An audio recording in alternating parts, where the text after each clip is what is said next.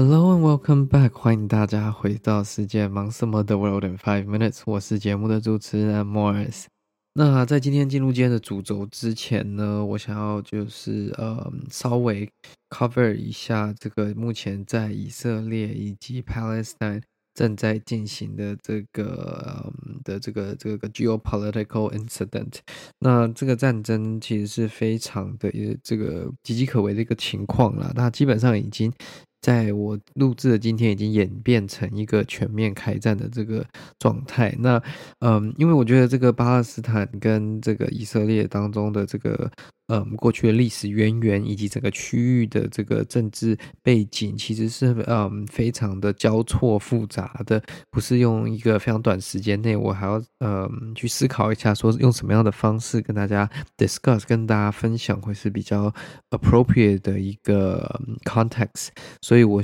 嗯今天只是在这边暂时先提到一下，在未来几周，等到嗯不管是事件比较有缓和的时候，又或者是说嗯我做一点点。的这个 organization 或者是 research 之后，再来跟大家做这个分享。那希望这个战火能早日落幕啦。然后，如果有家人朋友在以色列的，希望他们可以嗯一切平安安全。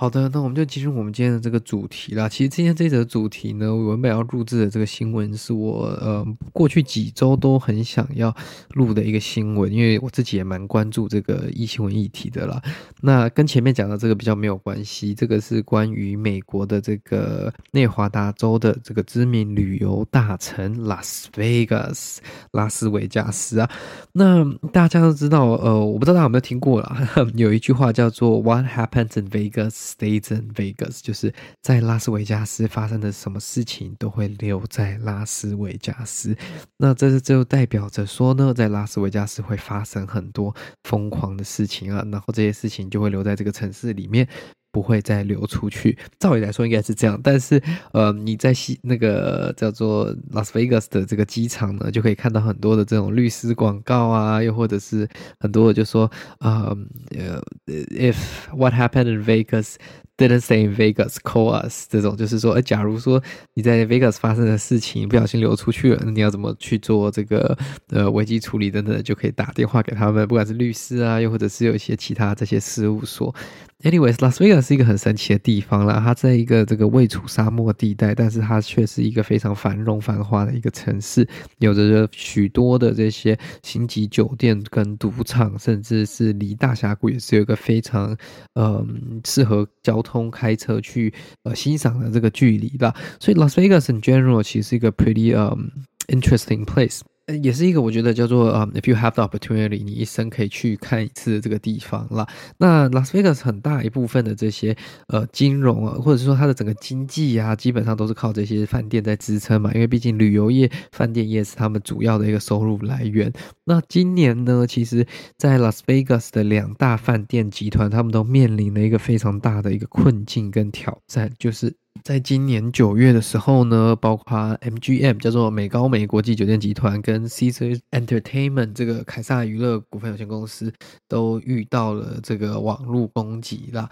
那他们遭到的网络攻击呢，其实是非常强势的。那他们呃，基本上他们被要求支付高达三千万美金的这个嗯赎金，两间哦各自要支付三千万美金，这是高达台币接近是十亿元的这个金额了那呃，基本上两间选择的 approach 不一样，也导致他们目前面临不同的处境了。那我们先讲这个比较简单的 case，就是呃，这个 Caesar 呢，凯撒酒店的这个集团呢，他们选择支付了一半的赎金，然后他们用他们支付的这个赎金去取得他们的这个呃饭店的会员资料，取回他们的饭店会员资料，然后让他们的这个 database 可以就是 operate 这样。那其实呢，为什么这些呃电脑系统遭害只有这么大的影响呢？因为其实他们这些大型的饭店酒店集团，他们也对于网络以及呃科技、电脑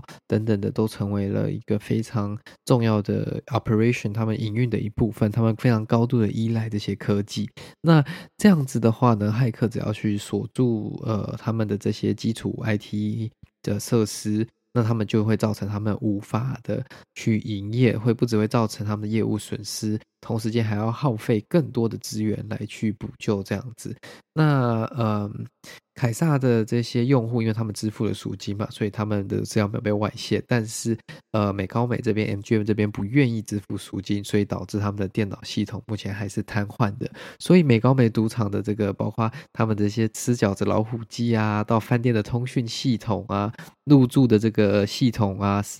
都是呃没有办法用电脑处理，只能用人工的方式这样子去嗯、处理，就会导致这个队伍非常的长，然后一切就变得非常的没有效率，甚至呢房间的门卡基本上。更我更呃夸张的就是他没有办法去用这些电子的门卡，然后连呃饭店里面的 ATM 或者是说电梯都没有办法去用这样子的电子产品控制，所以基本上就是整个饭店恢复可能二三十年前的这个样子。那这件事情呢，其实应该会引起就是呃当局蛮大的注意了，因为这样子是算是蛮大的一个资讯安全的攻击。那专家们说呢，这个应该基本上是呃一个非常有组织性的一个呃攻击。那这个应该也是跟俄罗斯有关的这个 Black Hat 或者是 LV 的这个勒索软体的随附组织。那他们的这个虽然年轻，而且没有很多的经验，但是他们危险性非常高。然后呃，因为他们非常会习惯用英语战，所以。会又非常的持久了。那他们基本上他们是利用着包括各种不同的社会工程啊，又或者是说这些呃，就是说 social engineering 嘛，然后去写一些这种 phishing 的 email 啊、钓鱼的信件等等的，然后在一些不知情的情况下，让饭店的这些员工啊不小心泄露秘密啊，或者是登录的这些资料啊，基本上呢，像这一次呢，他们目前的调查就是显示说，在 MGM 的这个骇客事件。当中，骇客先在这个 LinkedIn 领英上面寻找饭店的员工，然后致电到这个饭店的服务台冒充员工，然后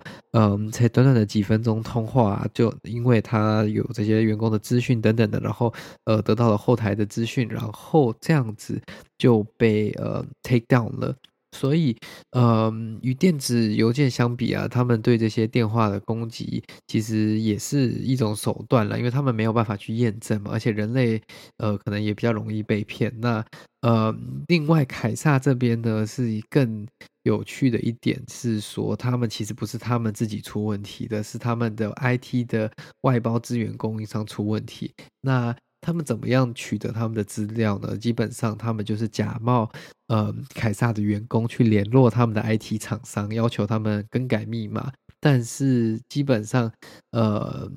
用这样的方法，他们就把密码改掉了。所以代表他们的这个外包商也没有就是做好这个防备工程，也没有确认这个身份了。那当然，他们可能为了这个饭店营运，他们选择直接支付一半的这个赎金了。但是，当然这边以政府的角度，FBI 的角度，当然是不支持支付赎金给骇客的做法，因为这样子做呢，其实就是在鼓励这样的犯罪行为嘛，然后让骇客有资源跟嗯更乐意去瞄准更多的潜在受害者。那基本上呢，在美国这个 SEC 这个证券交易委员会呢，他们有通过规定，那要求企业如果遭遇到重大影响的网络安全事件必须在四天内呈报。那这个规则是在十二月才会生效了，所以这个还算是一个 upcoming 的 rule，而且这个还是一个蛮重要或蛮蛮影响力蛮大的。所以这个事情告诉我们呢、其实就算是这个三四百亿的这种呃高价值的这种呃企业集团啊，都有可能遭到这种非常简单的 social engineering，就是社会工程，又或者是说这种伪装诈骗的方式去取得他们的这个弱点跟登录的可能性了、啊。所以这个其实是大家要非常小心的，就是呃这种诈骗，又或者是说这种呃 phishing 的钓鱼的信件呢，其实存在我们日常生活当中的每一天。非常容易就会遇见，所以大家在开启自己邮箱啊的时候，信箱的时候，一定要特别的小心，避免去点击到这些呃不明的信件，或者说不明来源的这些嗯附件啊、连接等等，都有可能会造成自己的资讯安全外泄以及更大的这个问题啊。尤其是如果公司的电脑，又或者是说呃连在公司的网络，这都是有可能会造成这个整个群体的效应跟影响的。